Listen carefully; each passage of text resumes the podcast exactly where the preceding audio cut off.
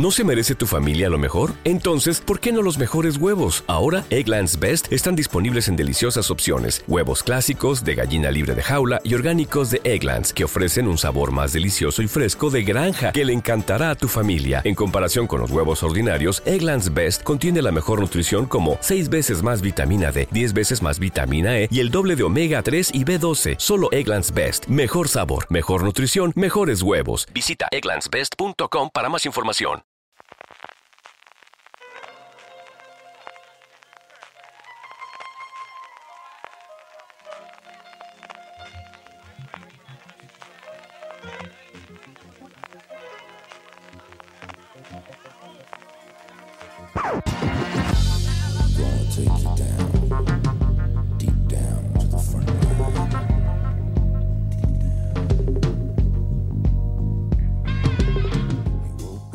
Bienvenidos a Gran Angular, el programa de fuera de series donde analizamos cada semana un tema de la industria televisiva en profundidad.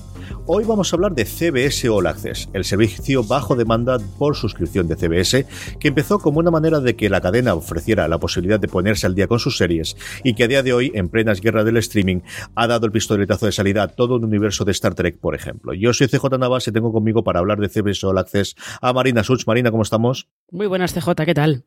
Y también a Álvaro Nieva, que por fin podemos hablar de Gran Hermano en un programa de fuera de series, Álvaro. Deseándolo estaba, la verdad.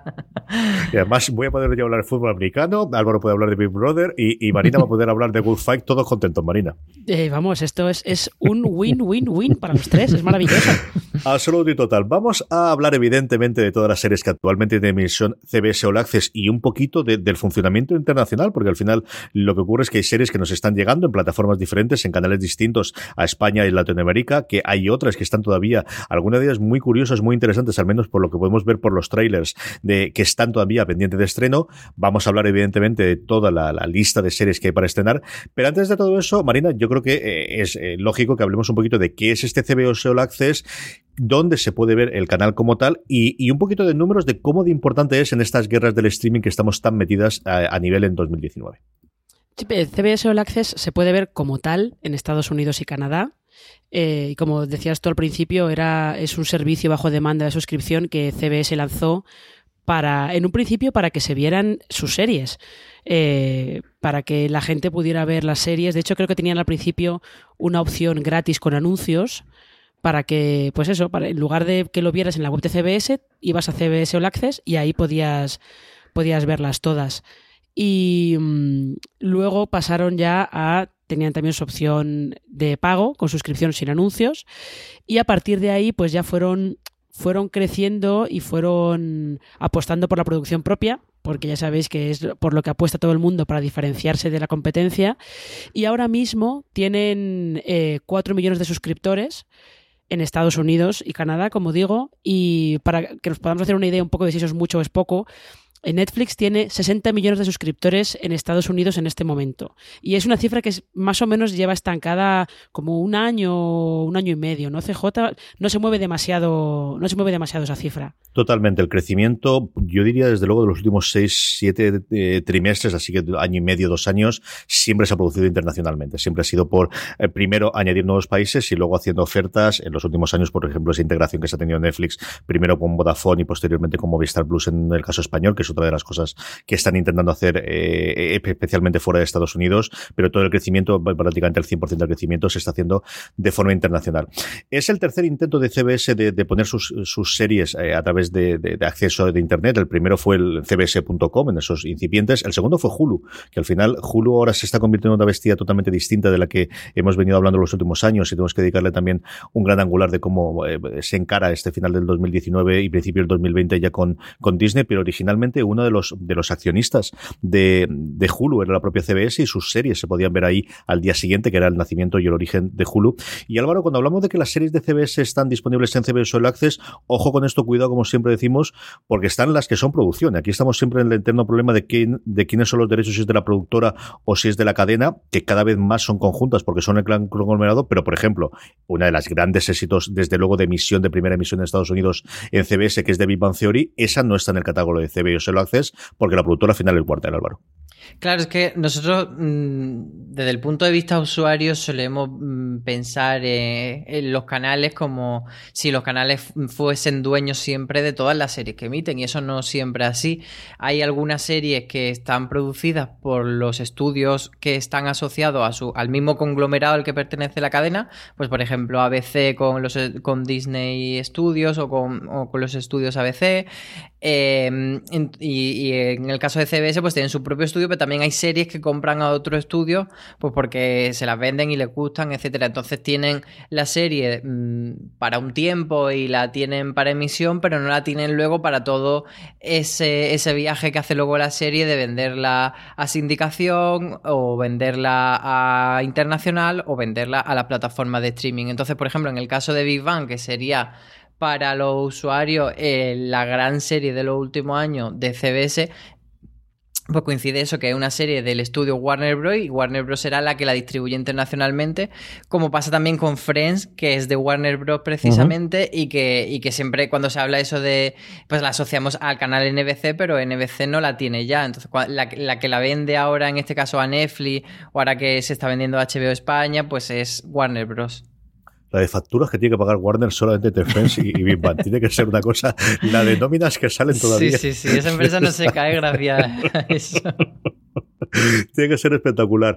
Otra cosa que también es importante de CBS, porque si no lo cuento yo, esto al final eh, se nos va a pasar, es la parte del deporte. Yo, eh, porque soy aficionado tanto al fútbol americano como también al golf, CBS prácticamente todos los majors de golf los tiene los derechos en Estados Unidos y ahí tuvieron un tiro de afloja con, por un lado, el PGA fundamentalmente, que es la, asociación de, de, los jugadores de golf que hace los tres majors que se hacen en Estados Unidos, el eh, Augusta, el PGA y el Open de Estados Unidos, en el que originalmente no se emitía a través de streaming, ahora ya tienen los derechos y especialmente el fútbol americano. Hubo un par de años en los cuales eh, CBS, que podía emitir los partidos, no se pudieron ver a través de CBS All Access. Por fin se llegó a un acuerdo con la NFL el año pasado.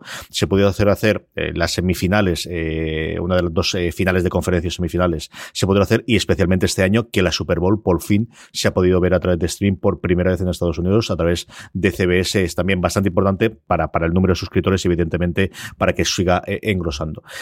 Por la parte que nos toca a nosotros de series y ya metiéndonos en faena es lo que, lo que controlamos, el primero, yo creo que nos sorprendió muchísimo en su momento, Marina, el primer gran proyecto, el que de alguna forma ha servido de bandera para que al menos la crítica, aquí habría que mucho que hablar acerca de si realmente esto les ha acercado a la audiencia a esos cuatro millones de suscripciones, que nos llegó fue The Good Fight, ese spin-off originalmente de The Good Fight, que luego se ha revelado a lo largo de sus tres temporadas, que es algo mucho más que ese spin-off eh, pensado de, de las andanzas de Alicia Florek. Cierto, eh, The Good Fight fue la primera serie que se estrenó eh, como original de CBS All Access, pero no fue la primera que se anunció, porque la primera que se anunció, que de esa hablaremos más adelante, es, fue Star Trek Discovery, lo que, tendría que haberse estrenado eh, pues en enero, febrero de 2017, pero como... Pero es que era muy cara y muy difícil de producir. Exactamente, ya sabes, y como la producción, el rodaje se retrasó varias veces, tuvo, pues, tuvo varios, varios inconvenientes, la que acabó estrenándose primero fue The Good Fight, y como bien dice CJ, al principio pues no hizo demasiado ruido. Eh, ni siquiera hizo demasiado ruido entre, entre la crítica. Sí había críticos que la veían, eh, vieron los primeros episodios y dijeron, bueno, está bien, eh, ofrece algo diferente a lo que era The Good Wife y esto de que Mm, la presidencia de Donald Trump la marcara tanto desde el principio, pues puede ofrecer algo distinto, pero tampoco te creas que le hicieron tanto caso. ¿eh? Yo creo que CBS All Access la renovó en esa primera temporada más por una cuestión de... Mm, eh, solo tenían esa y Star Trek Discovery en ese momento necesitaban que aquello siguiera y realmente yo creo que creían en el proyecto y luego con el paso de las temporadas sí que ha ido ganando más visibilidad y ha ido ganando más eh, más favor de los críticos, hasta llegar a, la segunda y, a la tercera, en la que los críticos sí que había bastantes críticos que han estado escribiendo diciendo que era la mejor este este clásico cliché de la mejor serie que no estás viendo.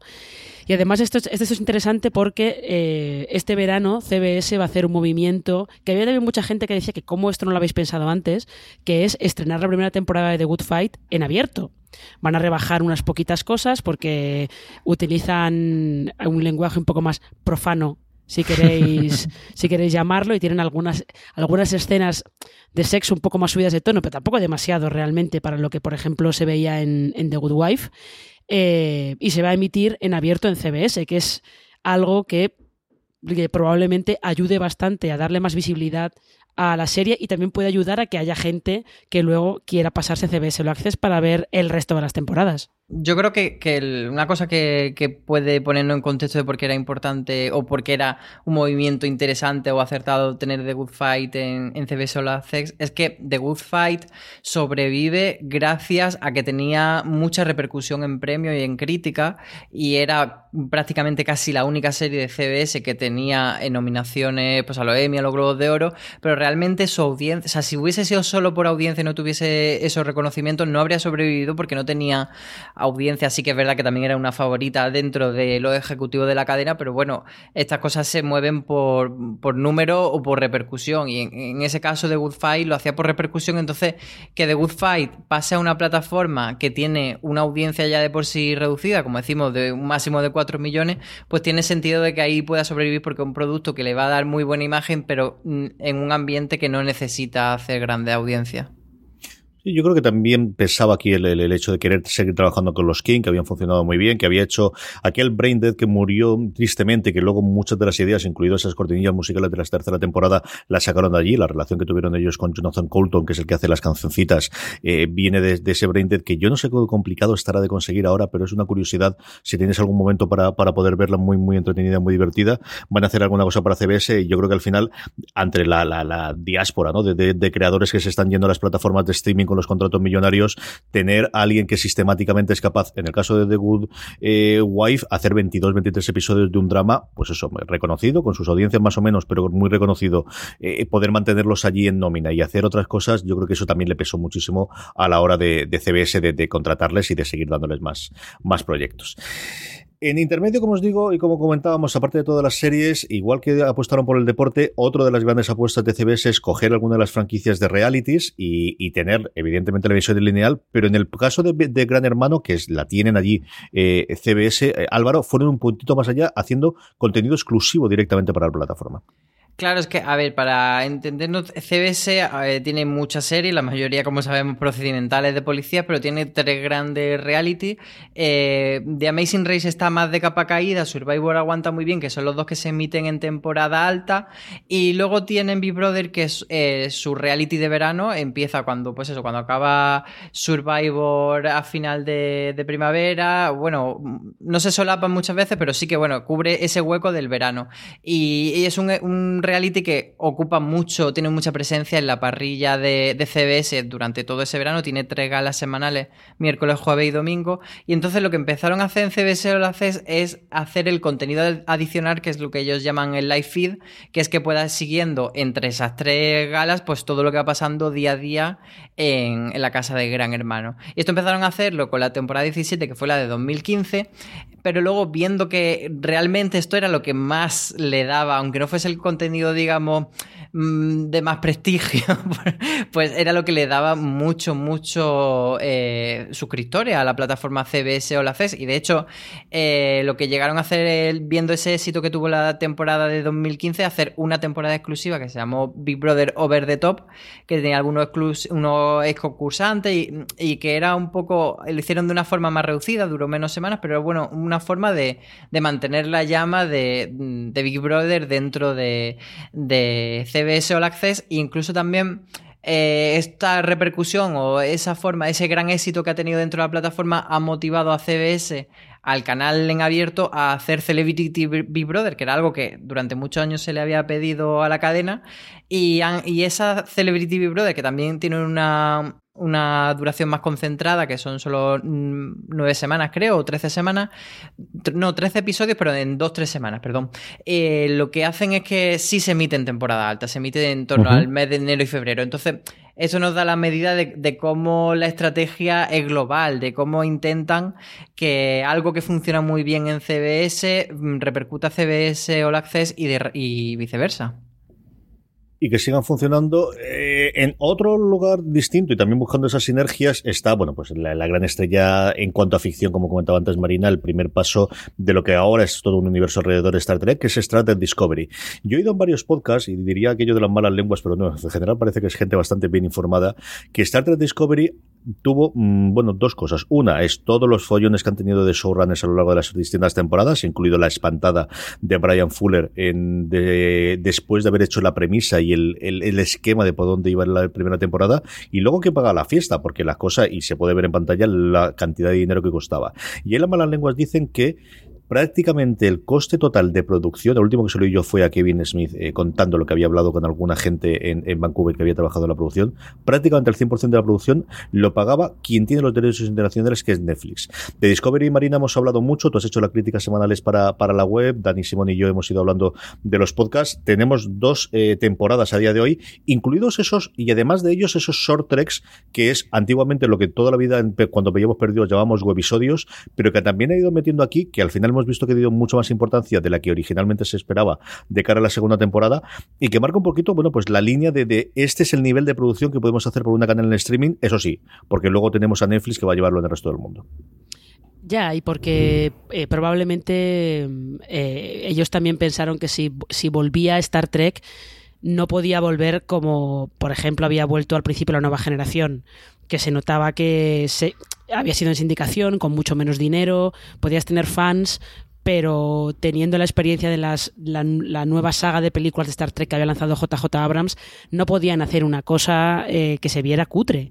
Tenía que ser algo que de verdad se notara que se habían gastado el dinero, que había unos grandes valores de producción, más que nada porque si no, eh, la, la nueva generación, valga la redundancia, de fans que podías pillar para la saga de Star Trek se te iban a quedar un poco de pero esto qué demonios es. Ya se queda, ya se, quedaron un poquito esto qué demonios es eh, con algunos de los Klingon que aparecen en, en, la serie con el maquillaje el maquillaje antiguo el de, el de los años 90 y sí el de los años 90 y el de algunas de las películas de, de la primera tripulación de la Enterprise tenía que gastarse el dinero. Eh, a veces las cadenas hacen estas inversiones, no a fondo perdido, pero hacen estas inversiones un poco de hay que gastarse la pasta, ahora veremos de dónde la podemos sacar.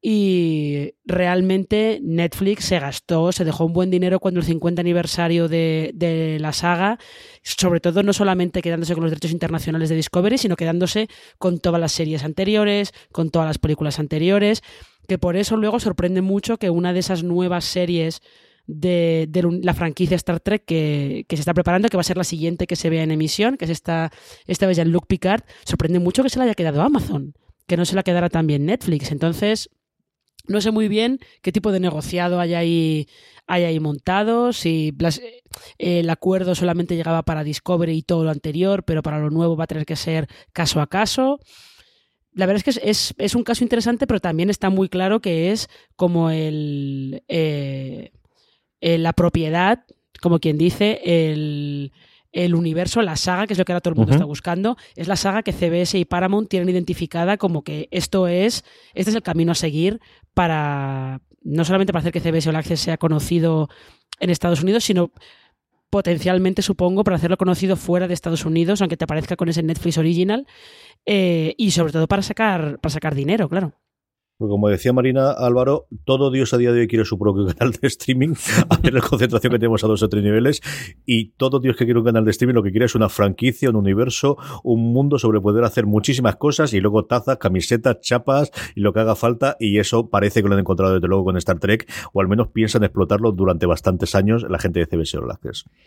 Claro, es que si te vas a, franquicias preexistentes que puedas explotar, pues no hay tantas. Disney va a tener siempre los derechos tanto de Star Wars como de de los universos de Marvel y desde luego al nivel de Star Wars pues está Star Trek porque luego ya te tendrías que ir a Harry Potter que si no me equivoco es Warner Bros.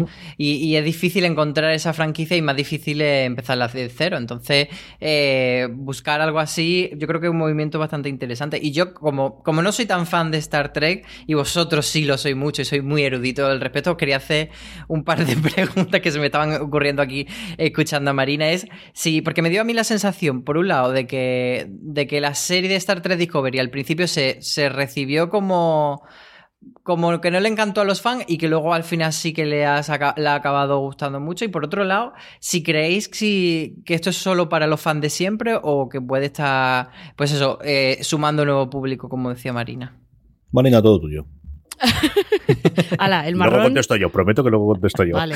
Em, pues no lo sé, yo, yo lo que me he fijado es que los fans viejos, entre comillas, de Star Trek, hay algunos que son muy nostálgicos del Star Trek antigua y de hecho por eso hay un poco como una especie de pelea entre The Orville, que es esta parodia homenaje de Star Trek en Fox y Star Trek Discovery y esos fans, como digo, viejos entre comillas, eh, porque son los que vieron en su momento la nueva generación, por ejemplo, los que se han visto todas las series de Star Trek, esos son un poco, Discovery no los termina de convencer demasiado, consideran que no es del todo la Star Trek que a ellos les gusta y por eso les gusta más The Orville. Yo creo que Star Trek Discovery intenta, intenta contentar o atraer a los fans de siempre y sobre todo lo que intenta es que se suban al carro nuevos fans. Yo creo que eh, esa última, ese último objetivo sí que lo tienen cumplido. Y entre los fans de siempre creo que hay, debe haber un poco de división de opiniones. Los hay que sí, que les parece que está bien y, y de hecho que se apuntan a esta, a esta renovación de la saga porque son nuevos tiempos y esto hay que, esto hay que renovarlo, no puede seguir siendo igual que siempre. Y luego están los que... Eh, los que dirían que esto es Star Trek in name only, como decían los fans de Battlestar Galactica cuando se presentó el, el remake de 2003 la verdad es que no lo sé. Eh, yo creo que está, está, la cosa está dividida. Yo sí que creo que han conseguido o atraer a, fans nuevos o atraer a fans que estaban familiarizados con Star Trek, pero a lo mejor no al nivel pro que, por ejemplo, tiene CJ. A ver, yo cositas sobre esta. Yo creo que Star Trek Discovery es una serie de Star Trek del 2017 al 2019. Yo creo que The Orville, que la línea que decía Marina y ahora momento, es una serie de Star Trek de los 90 que se emite del 2017 al 2019 eh, con el humor de Seth MacFarlane, iba a decir con los chistes de cacaculo pedo pis, que no es exactamente eso, pero más o menos es eso. Ahí yo creo que eh, The Orville es una cosa totalmente nostálgica porque no es tampoco héroes fuera de órbita, que, es lo que los primeros trailers te estaban, te estaban vendiendo, que es un maravilloso homenaje que además tiene sentido. No, no, no, esto es, realmente es Seth MacFarlane quiere hacer su Star Trek, la nueva generación, y lo ha hecho, y se lo ha pagado Fox, y yo le sus narices, y le da trabajo a Adriana Paliki, que yo le estoy muy agradecido a ello, porque la pobrecita mía últimamente no estaba haciendo absolutamente nada, y a todo ese elenco y pagan a los, a los iluminadores y a todo lo demás. Pero es una serie que se queda en lo que yo vi. Yo es cierto que, que no he seguido viéndola ahí porque el cuarto o quinto episodio me dije, bueno, pues esto es lo que me da. A mí Discovery es una serie que me ha gustado muchísimo. Es una serie que en la primera temporada, eh, Dani y yo que lo fuimos comentando y de lo, que hemos hablado con Marina, yo creo que tiene la mejor primera temporada de cualquier serie de Star Trek. Y sería muy discutible sobre la serie original porque la primera temporada son muchísimos episodios, tiene grandísimos episodios y tiene cada en piedra. Entonces, dependiendo de, de cuánto te afecte eso a la vista, pues, pues eh, tirará mejor o peor, pero tiene de los mejores guiones que tiene la, serie, los tiene allí. Pero la primera temporada de la nueva generación es un poquito desastre. tiene episodios realmente complicados. La serie tiene alguna cosa que se sabe la primera, de la primera temporada, pero empieza a funcionar en serio a partir de la segunda y fundamentalmente a partir de la tercera y el final de la tercera con la presentación de Locutus y del Borg. No nos volvamos locos. Mm, Voyager, tres cuartas partes de lo mismo. Enterprise yo creo que tiene dos o tres episodios muy buenos de la primera, pero es que en general es una serie mucho más floja y, y Espacio Profundo 9 empieza a ser la Espacio Profundo 9 que yo adoro y, amo a partir de la segunda temporada, tercera temporada, con la incorporación de Worf y del resto de los personajes. Es decir, yo de verdad que creo que puede que aquí sea un poquito, el, bueno, la haberla visto recientemente y el hacía mucho tiempo que no había una serie de Star Trek y jamás hemos visto una serie de Star Trek al nivel de producción que tiene esta, que es desde, luego comparable a, a la última saga de JJ Abrams, pero a mí me parece la mejor primera temporada. Sobre la segunda, yo tengo mis reservas, tengo mis comentarios, creo que ha tenido arcos que ha estado bien y mal y nuevamente todo la crisis entre bambalinas, lo hemos comentado Marina, Dan y yo constantemente de varios de los movimientos de guion que he tenido en los últimos episodios, de bueno, me lo creo y tiro para adelante y ya toma por saco. Y luego, yo aquí no puedo comentarte más que por lo que nos llegan de correos o de comentarios que nos llegan, pero hay mucha gente que, que o al menos mucha gente, sí nos han llegado muchas, y especialmente también mujeres, que es una de las cosas que al final siempre tenemos para traer de ciencia ficción y tradicionalmente también en Star Trek, de gente que se ha sumado a la serie y que no ha visto nada de las series clásicas, que como mucho puede ver alguna de las películas de, de la saga de JJ Abrams y que se ha sumado a ver Discovery, que decía, bueno, y además, como luego lo comentamos, y ahí tanto Marina como en sus eh, críticas en, la web, como Dani en los podcasts, hace una labor pedagógica de ir contando y ir ampliando el universo, e ir introduciendo al, a la gente que ve la serie nueva a, lo que ocurría en la, saga. Y sí que, eh, Marina, a ti te habrá ocurrido que aquí a nosotros no ha sido ni dos ni tres, ¿eh? ha sido bastante gente, y especialmente mujeres, que es una cosa que me gusta recalcar, mm. que nos ha llegado a decir, no he visto nada, primero preguntarnos lo que has dicho tú, Álvaro, ¿podemos ver esto sin haber visto nada de lo anterior? Que es la misma pregunta que también ocurre también con The Good Fight, ¿no? ¿Podemos ver esto sin haber visto previamente The Good Wife? La respuesta es sí. Y gente que empieza a verle que posteriormente le gusta bastante, Marina. Sí, que luego además hay gente, de hecho, que se pone a ver Discovery eh, y luego eso le genera curiosidad por ver las series anteriores de, de la saga, incluso por ver la serie original, porque Discovery tiene muchos guiños hacia la serie original, sobre todo.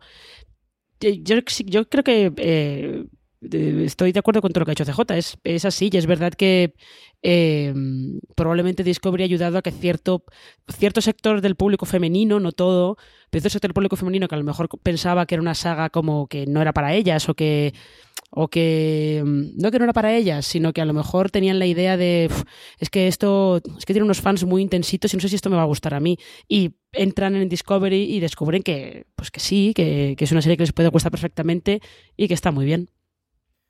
Intensito los tiene, porque al final todo lo que tiene fans tiene de todos, y algunos mejores, otros peores, y otros simplemente insufribles, pues, pues como todos los fenómenos fans. ¿Qué vamos a decir, hijo mío? Y más con internet y con los trolls. Eh, más cositas que tienen. La serie que más atención me llama a mí, especialmente porque he visto varios trailers de la segunda temporada y tiene pinta de ser una locura absoluta y total. Yo creo que esta si fuese una cosa en Netflix o en HBO le estaríamos hablando. Se llama Ángel Extraño, Strange Angel. Esta, hasta donde yo tengo conocimiento, no está disponible para poder verla en España, ni si me apuraría yo que fuera de Estados Unidos. Álvaro, ¿de qué va esto? Pues esta serie, como tú dices, yo, eh, como no ha llegado a España, no la he podido ver, pero sí que he visto tráiler, etcétera, y, me llamó mucho la atención. Es, eh, va de un muchacho que es como el típico trabajador raso de, una empresa de cosas químicas y tal, y que de repente, pues empieza a, tener el sueño de, pues, de este sueño americano de llevar un cohete al espacio, etcétera. Entonces va de, de cómo él intenta, pues eso, a través de de explosivos, dinamita tal, lanzar un cohete, pero que todo esto se mezcla con enredarlo con ocultismo, con sectas, con rituales sexuales y, todo eso, pues eso, eh, una serie de época y, supuestamente basada eh, en hechos reales que no sé exactamente de dónde vienen, pero que todo ese cóctel, mm, por los trailers a mí me parece bastante interesante y no sé por qué no nos lo han traído a España, la verdad, porque es una serie que, que por lo menos tiene buena pinta y que está renovada para una... Bueno, está en una segunda temporada que está ahora en emisión allí en, en CBS All Access, así que debe haber ido medianamente bien. Es de verdad el, tráiler y toda la parte que contaba Álvaro finalmente, que la que a mí me, llamó la atención, ¿no? De, de, de, metiendo también un personaje histórico de Aleister Crowley, hombre, que yo creo es medianamente conocido en los... ¿No se merece tu familia lo mejor? Entonces, ¿por qué no los mejores huevos? Ahora, Egglands Best están disponibles en deliciosas opciones. Huevos clásicos, de gallina libre de jaula y orgánicos de Egglands, que ofrecen un sabor más delicioso y fresco de granja que le encantará a tu familia. En comparación con los huevos ordinarios, Egglands Best contiene la mejor nutrición como 6 veces más vitamina D, 10 veces más vitamina E y el doble de omega 3 y B12. Solo Egglands Best. Mejor sabor, mejor nutrición, mejores huevos. Visita egglandsbest.com para más información. Te gusta un poquito el ocultismo y todo demás. Las escenas de los trailers es de atractivo desde la parte de las orgías y del sexo y lo demás. Yo creo que es una serie que esta que Netflix o HBO funcionaría. Y Marina, yo no entiendo de verdad cómo esto no lo ha traído nadie a día de hoy en la que prácticamente todo nos llega a nuestras a nuestras eh, a nuestras eh, a, a, nuestra emisión. Quizás era lo que contabas tú previamente de que CBS, y esto es tradición ya desde la casa madre, busca tanto el vender su serie serie a serie y no tener acuerdos globales que hace que de vez en cuando se le queden alguna de estas trajonejadas y que, y que nadie llegue a, este, a estrenarla en España. Sí, yo no, sé muy bien.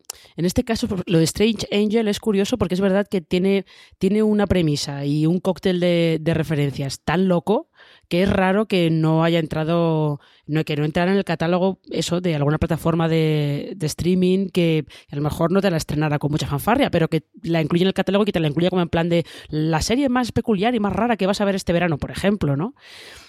no lo sé, es curioso, pero también es verdad eso que las series de CBS eh, a veces eh, las ventas internacionales o no sé si es que no se hacen bien o son muy caras o no sé muy bien cómo va eso, pero siempre, a mí siempre me sorprenderá que Braindead nunca llegara a España, por ejemplo. Sobre todo por eso, porque de eh, una serie de relleno de catálogo, incluso así, es muy raro que no, que no entrara nunca. Y lo de Strange Angel, pues no sé si al final aparecerá de repente en un Amazon cuando vaya por la tercera temporada, se la renuevan para tener ahí bastantes, bastantes temporadas del tirón. La verdad es que no lo sé. Yo hombre, Elizabeth Wistenhead no era demasiado conocida entonces, pero Tony Shalhoub aquí había funcionado muy bien como Monk y, tenía bastante papel en esa serie. Y yo creo que debería ser una serie relativamente barata de comprar, no lo sé. Qué cosas más raras. Sí, porque además podríamos pensar que, se lo estuvieran guardando para lanzar, porque siempre hay, cuando hay una plataforma de este estilo, podemos pensar que más adelante la lancen en otros países, que llegue a Europa, etcétera. Pero habiendo vendido Star Trek Discovery y The Twilight Zone, que serían las dos marcas más grandes, mm. y también The Good Fight, mm, es complicado que CBS los próximos años llegue aquí a, sin esas marcas. Entonces, resulta raro que no vendan las demás. Eso pensaba yo, pero luego Starce viene aquí con lo que tiene el sentado y fíjate tú, ¿no? Y hace de, la cuarta temporada de Power el gran estreno que va a tener. No lo sé, es una cosa rarísima. A mí no me extrañaría nada que la vuelta de verano la tengamos en alguna otra plataforma, desde luego, eh, con la carrera armamentística que tenemos. Una que sí que tenemos aquí, que se estrenó en diciembre del 2018, que es Cuéntame una historia, Tell Me a Story, que Marina está basada en Cuéntame un cuento de Antena 3. Y en realidad en lo que está basado es en la versión argentina de esa serie de Antena 3. O sea, la, cosa todavía es más rocambolesca.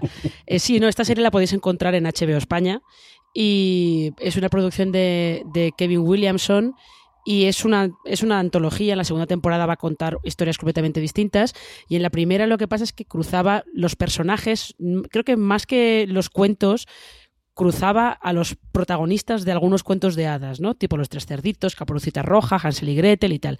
Y los entrecruzaba y los mezclaba en una, en una historia que pretendía ser como una historia un poco perturbadora, ambientada en, en el tiempo actual.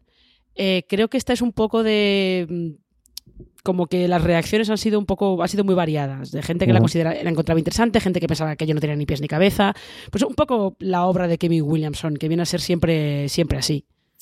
Sí, es especialista en estas cosas. Es un poco el, Castle Rock de, los cuentos, ¿no?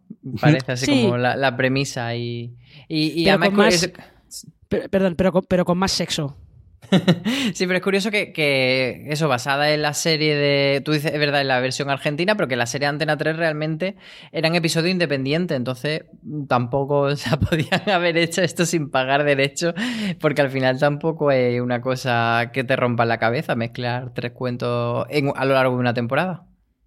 Yo esta es una de las que me aparece cuando entro en el navegador de HBO, digo, che, me apetece ver esta, otro día será. Y así llevo con el otro día será como un año y medio. De verdad que cada vez que veo las, carátulas, las carátulas, no, las caretas, porque son unos atracadores que llevan careta de los tres cerditos, lo estoy viendo constantemente y todavía no me he puesto a ella. Como tampoco me he puesto, y esta ya tiene pinta de que nadie se va a poner nunca más, Álvaro, con One Dollar, que tiene el dudoso honor de ser la primera serie estrenada y cancelada en CBS All Access. ¿De qué va esto?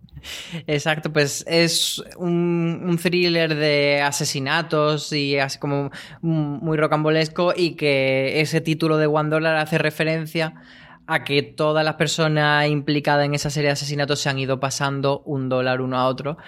Pero vamos, eso, que es una serie que, que como vino se fue, duró solo esa temporada y no debería haberla visto nadie dentro de la plataforma porque normalmente cuando, sobre todo en una plataforma que está empezando, intentan que dar sensación de éxito y entonces siempre se hace, aunque sea una renovación por una segunda temporada, por eso de, eh, por hacer un símil, eh, la, peste de, mm, de Movistar, que se lanzó como el gran estreno del principio, pues esa segunda temporada eh, tenía sentido porque, claro, si tú has vendido a la prensa que tienes una serie que es tu, tu mayor producto y la cancelas, pues eh, no quedaría bien delante del público. Pues yo creo que un poco eso, que todas las plataformas cuando lanzan, no estoy diciendo con esto que la peste no la haya visto nadie porque no tenemos los datos, pero yo creo que muy poca gente se acabó la primera temporada. Eso es una opinión personal basada en ningún dato porque no los tenemos, pero bueno, eso es lo que, lo que me refería con este símil. Y cerramos el repaso de las series de, que actualmente tienen emisiones CBS All Access, luego comentaremos las que ya tienen en proyecto, con una serie que nos costó durante mucho tiempo saber quién iba a traerla aquí en España, y vamos episodio tras episodio, de se ha estrenado un episodio y otro y otro y otro, y finalmente fue Sci-Fi la que ha traído de Twilight Zone o La Dimensión Desconocida, como se conoció aquí la primera, eh, la primera serie, la primera momento de, de Rod Serling, que luego ha tenido tres o cuatro reencarnaciones. La nueva reencarnación que se estrenó en abril de 2019 en Estados Unidos, un poquito más atrás, un poquito después, como os digo, en Sci-Fi en España, encabezado con el, proyecto por Jordan Peele, el, bueno, pues el, factotum del terror en los últimos dos, tres años en Estados Unidos, especialmente después de, Déjame salir. Eh, sabemos que hay confirmado una segunda temporada, Marina, y, y bueno, pues una serie con sus altibajos que en general no ha tenido especialmente buenas críticas esta primera temporada. No, las críticas no han, no sido demasiado buenas, pero yo creo que lo que CBS All Access buscaba, que era tener visibilidad con esta nueva de Twilight Zone, eso sí que lo ha conseguido, porque había los medios estadounidenses han estado haciendo recaps semanales de todos los episodios eh, y claro, como los capítulos son independientes, esto es una antología de las de verdad, de las de antes, cada capítulo cuenta una historia distinta, con un reparto distinto, guionistas distintos, actores, directores diferentes, y lo que pasa es que eh, donde se ha conseguido mucha, hacer bastante ruido es en que muchos de los actores son famosos, eh, hay bastantes directores que son, que son conocidos, y lo que sí que ha hecho de Twilight Zone es, esta nueva de Twilight Zone es recuperar aquel, aquella voluntad de hacer comentario social, de hacer metáforas sociales que tenía Rod Serling al principio. Lo que pasa es que aquí se hace de una manera mucho más directa. Es todo bastante más obvio. Y yo creo que por ahí también es por donde, por donde los críticos estadounidenses le han dado un poco más de. han dado más que un poco más de cera. Han, han dicho que, bueno, que como primera temporada, pues no está mal, pero que esperan que en la segunda el nivel suba un poquito más. Sí, yo creo que en general lo que se le ha echado de menos es. Eh, tiene muchos vicios y, muchas cosas de primera temporada y, que no tiene una implicación, quizás solo el último episodio, tan directa de Jordan Peele como, como cabría quedar más allá de presentador como creador global, Álvaro.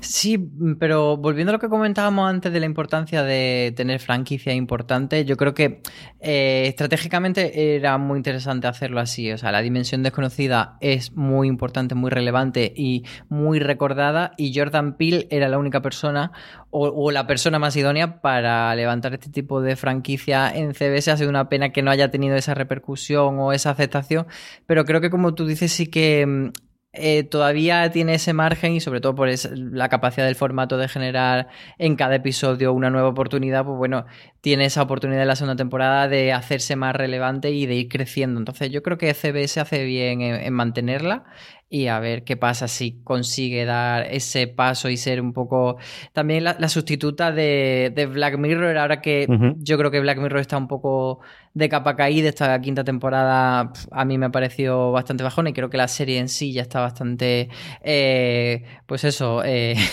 un momento de, caída, agotada. agotada, esa es la palabra. Y, y bueno, pues hay pero sigue habiendo ese hambre de antología y de series que te sorprenden y tal, y creo que The Twilight Zone es una de las que está intentando cubrir ese hueco. Indudablemente, yo que en general la temporada no me ha gustado, el último episodio salvaría por la parte de la meta referencia, a mí esas cosas me gustan y, hay episodios, hay más episodios que me han cabreado que episodios que me han gustado y ninguno ha parecido maravilloso. Eh, yo os digo, yo que el primer episodio de la segunda temporada estaré allí para verlo, no tengo más claro Así que esa es la, bueno, pues la, buena fe que ha sacado este hombre y que tiene la marca detrás. Próximas series, yo estoy loco por esto. Estoy totalmente loco por Why Women Kill, la vuelta de una puñetera vez a Mark Cherry que tantas alegrías me dio en su momento con Mujeres Desesperadas, en menor medida con Criadas y Malvadas, con eh, Jennifer Godwin, con Lucy Liu, con Kirby Howe Baptiste. Álvaro, ¿qué sabemos de esto? Pues sabemos poco, pero es la, marca de Marcherry ya nos da esa, seguridad de que nos interesa. Y son una historia de tres mujeres, que son estas tres actrices que tú has comentado, que van a, contar su historia en tres décadas diferentes, eh, con el detonante de que todas matan a alguien, y entonces nos va a contar por qué las mujeres matan. Parece que todos los crímenes van a estar relacionados con hombres como víctimas y supongo que, bueno, pues va a tener un enfoque, no sé si feminista, pero sí de, contar eh, esa problemática de cómo son tratadas las mujeres por la sociedad y especialmente por el hombre y cómo eso pues les da el detonante a ellas para, para matar, como dice el título de la serie. Hay cuatro o cinco creadores de, los que hemos podido comentar los últimos 10, 15 años de la época dorada de las series, Marina, que se han quedado ahí perdidos en los últimos 5 o 6 años, algunos yo creo por voluntad propia como David Chase, y otro por circunstancias de la vida como Mark Cherry, lo había sido Carl Satter, tan importante en Sons of Anarchy, y ahora tiene esta cosita muchísimo menor. Y yo, Mark Cherry, de verdad era uno de los que echaba muchísimo de menos porque era uno, eh, en su momento una voz tan, tan carismática, que decía una cosa tan, tan bien hecha, y se había perdido totalmente este hombre. Ya, eh, es que yo creo que también tuvo, después de, Criadas y Malvadas, y me parece el título en español de esta serie me parece maravilloso, eh, Mark Cherry como que intentó poner en pie varios proyectos y ninguno terminaba de salir adelante. Entonces yo creo que ahí también, hasta que ha conseguido poner en pie este Why Women Kill, pues le ha costado un poquito, eh, le ha costado un poquito volver a primera línea. Pero yo de verdad tengo mucha curiosidad porque es que lo que consiguió hacer en los momentos en los que Mujeres Desesperadas funcionaba bien, funcionaba a pleno rendimiento, es que la mezcla de géneros que, lograban, que lograba hacer era, era maravillosa, es que funcionaba realmente muy bien y una serie en el 2004. Es que al final, en el que era, de verdad fue un soplo de aire fresco, yo lo recuerdo. Es que ese 2004, entre Perdidos y, Mujeres Desesperadas de, ABC, fue sencillamente espectacular. El otro gran proyecto que tiene CBS All Access, también de género, también tirando por el bar del terror, es la nueva adaptación, porque ya ha sido en su momento una miniserie de cuatro episodios de The Stand, la novela más vendida de Stephen King en Estados Unidos, cuya traducción en español es Apocalipsis, así es conocida entonces, que desde el principio Marina no la plantea como una serie limitada de 10 episodios. Sí, y mm, en este caso, esta, esta novela, que yo no sé por qué siempre que leo de Stand, creo que lo que se va a adaptar es La tienda, una, una novela de, Stephen King que se llama La tienda, que el título en inglés no sé por qué siempre creo que es de Stand y no lo es. Eh, sobre todo porque en esta novela, que son como decimos, es una, una miniserie de 10 capítulos, lo que nos lleva es a un mundo otra vez post-apocalíptico, en el que ha habido un virus que ha, acabado con la muerte de millones de personas en, en Estados Unidos, y los supervivientes tienen todos, eh, comparten los mismos sueños, en los que aparece una anciana y un hombre joven. Y la anciana les dice que tienen que viajar todos a Nebraska para combatir a un señor que es el mal encarnado, que tiene una escena nuclear y que se llama Randall Flagg. Y yo creo que es, es eh, curioso que CBS All Access se meta a hacer una miniserie, que es un poco la moda que llevamos ahora, luego ya veremos si es con miniserie o no, pero realmente también probablemente sea el mejor formato para adaptar estas novelas de, Stephen King, porque acordaros de La Cúpula, que era una serie eh, ongoing, como dicen ellos, una serie con continuación, y realmente no tenían muy claro cómo salirse del concepto de, la novela original de Stephen King. Bueno, veremos. King está teniendo ahora un poco una revitalización de proyectos en televisión. Es muy complicado que salgan bien veremos qué pasa con este. Iba a decirte eso también, Álvaro. Eh, ni una cadena sin streaming y ni una cadena de streaming que no tenga una adaptación de Stephen King. Es una cosa exagerada, ¿eh? Es que en, en esto del PIC TV tienes que tirar por cosas reconocibles y desde luego Stephen King es una de ellas a pesar de que, eh, como decís, su obra ha generado obras audiovisuales mm, muy buenas y otras muy regulares. uno de los últimos casos, La Niebla, que se llevó a, serie de televisión, al final se quedó en la nada. A ver qué hacen con este de Stan. Pero bueno, es verdad que la premisa es bastante eh, trillada por la parte de, del arma bacteriológica esa que provoca un apocalipsis, pero bueno, tiene luego como una, una parte de que hay esos supervivientes que tienen unos sueños comunes que, bueno, quizá pueda darle un giro y, hacerlo más, más interesante o que genere una mitología más, más precisa, más, más que la distancia del resto de, de tantas series posapocalípticas que hemos visto últimamente. Vamos con esta tren marina. ¿Qué tenemos en cartera? ¿De qué vamos a disfrutar los próximos, qué? ¿Tres, cuatro, cinco años? No, yo creo que esto es en cuestión de dos años. Dentro de dos años tenemos más cosas. ¿Qué tienen a día de hoy en funcionamiento la buena gente de CBS All Access? Que ya veremos después, porque como decía Marino, de las cosas interesantes que sabemos ya es que de inicio no todo se va a ver a través de Netflix, porque Picard ya sabemos que lo ha vendido a Amazon. ¿Qué es lo que tenemos en cartera? Pues tenemos primero ese Star Trek Picard, que además se va a estrenar en otoño que es eh, vuelve a recuperar al, al capitán Jean-Luc Picard de la nueva generación, ahora ya mayor, eh, retirado de la flota estelar y todo eso, esa es la primera. Y luego tenemos esta, estas, estos proyectos que algunos son spin-off directos de Star Trek Discovery, como esta serie sobre la sección 31, protagonizada por uno de mis personajes favoritos de la serie, que es Filipa Georgiou. me, hace, inmensamente feliz. No os voy a hacer una idea lo que me divierte este, esta, esta, esta especie de versión eh, femenina y asiática de Ethan Hunt de Misión Imposible, me parece genial. Está eso por un lado, que está en desarrollo, no se sabe, no se sabe mucho más. Luego tenemos eh, una serie animada que es Star Trek Lower Decks. Eh, la llevan unos guionistas de Ricky Morty y sus protagonistas son pues trabajadores de curritos, los curritos de la nave, ¿no? Los que están ahí siempre en las cubiertas inferiores, los que están trabajando en el cuarto de motores, por ejemplo, y nunca salen en la serie. Y luego hay otra serie animada infantil que se está desarrollando en la cadena Nickelodeon, que no tiene título todavía, y una juvenil que llevan, la van a supervisar Josh Schwartz y Stephanie Savage, que hay mucha gente que yo creo que los conoce por ser los creadores de The OC y Gossip Girl, que han llevado eh, Runaways, esta adaptación del cómic de Marvel, y que llevarán Star Trek Fleet Academy, que como su propio nombre indica, estará ambientada en, en la Academia de la Flota Estelar, y lo que veremos es a los cadetes, que son todos pues adolescentes, eh, pues intentando sobrellevar su día a día y la presión de, de, estar allí. Y luego, como decía CJ, los short treks han funcionado bastante bien, pues habrá más de cara a la tercera temporada.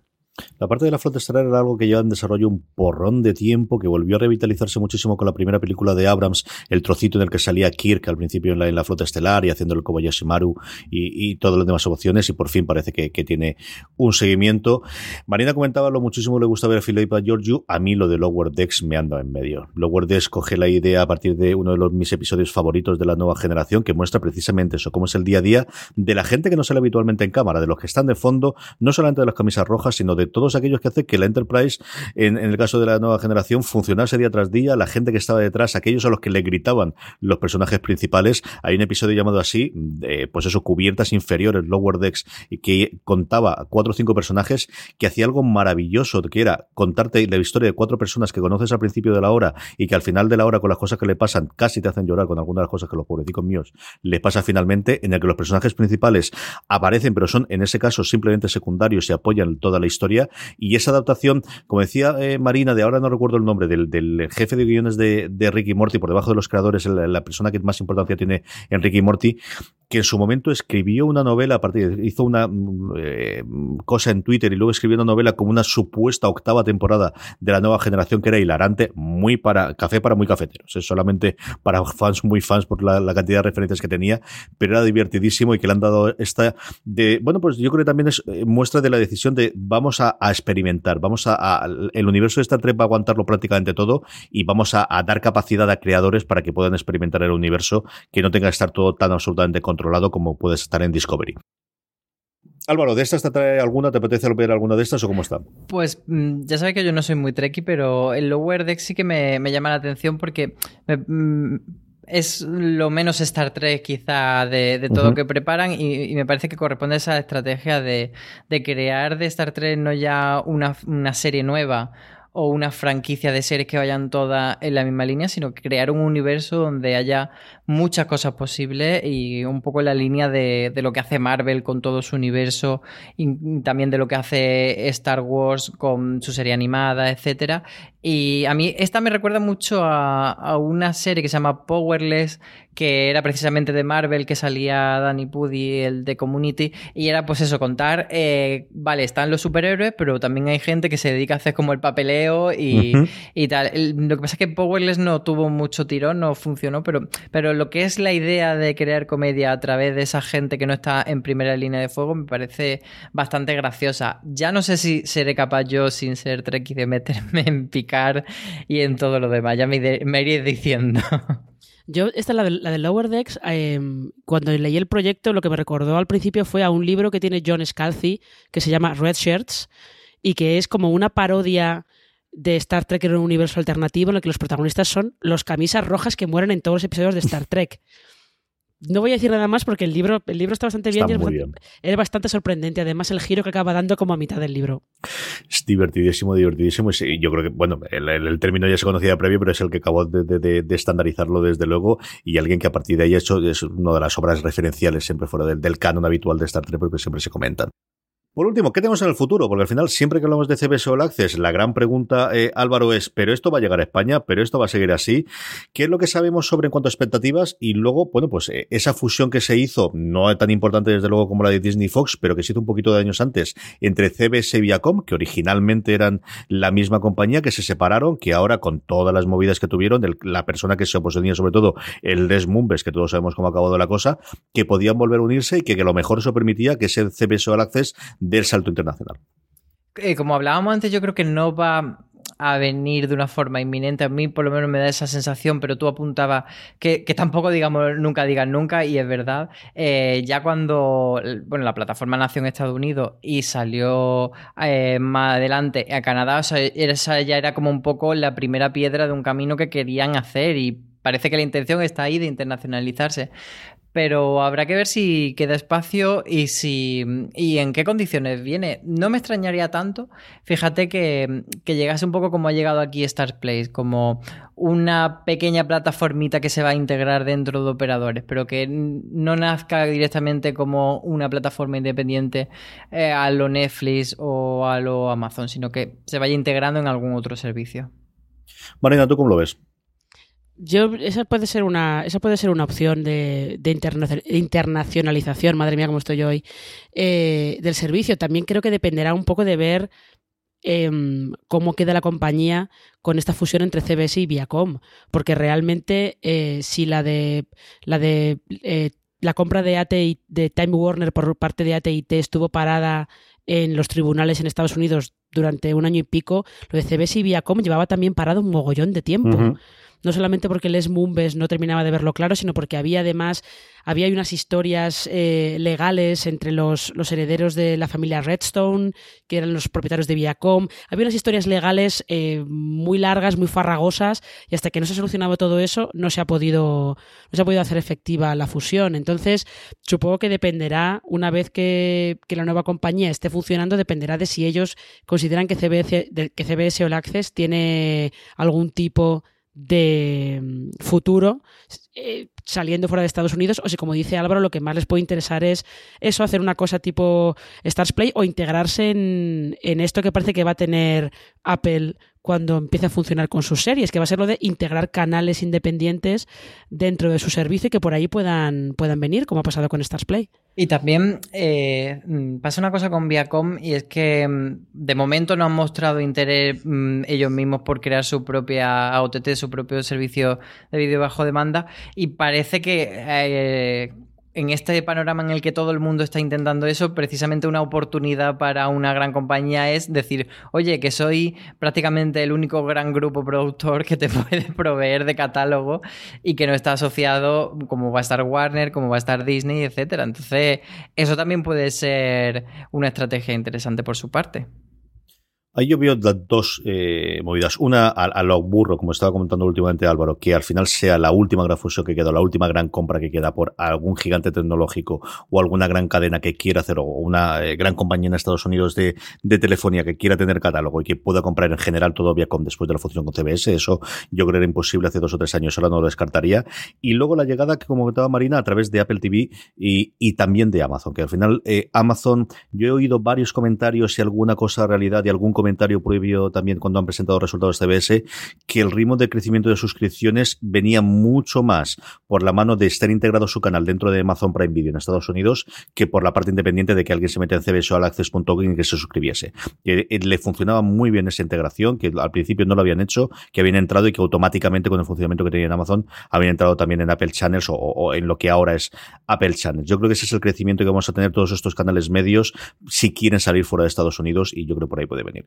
El caso es que aquí estaremos, desde luego, para comentarlos en otro programa de fuera de series, que no será en este, porque este ya toca a su fin. Eh, Marina Sus, mil millones de gracias por haber venido a hablar de este maravilloso canal americano.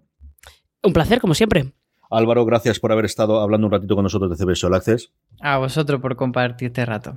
Y a todos vosotros, querida audiencia, volveremos con mucho más programas en nuestro canal de series, en allí donde escuchéis podcast, Apple Podcast, Box, Spotify, buscad fuera de series y podéis escuchar todos, todos nuestros programas, el streaming semanal con todas las novedades y todas las noticias, son nuestros top que hemos retomado de nuevo hacerlo esas listas que tanto nos gustan hacer alrededor del mundo de las series de televisión. Muchísimo más contenido, incluyendo todos los que sabemos a día de hoy de todas las series que hemos comentado, tanto las que ya están en emisión como las futuribles de CBX Solaces, como siempre en fuera de series.com. Gracias por estar ahí y recordad, tened muchísimo cuidado y fuera.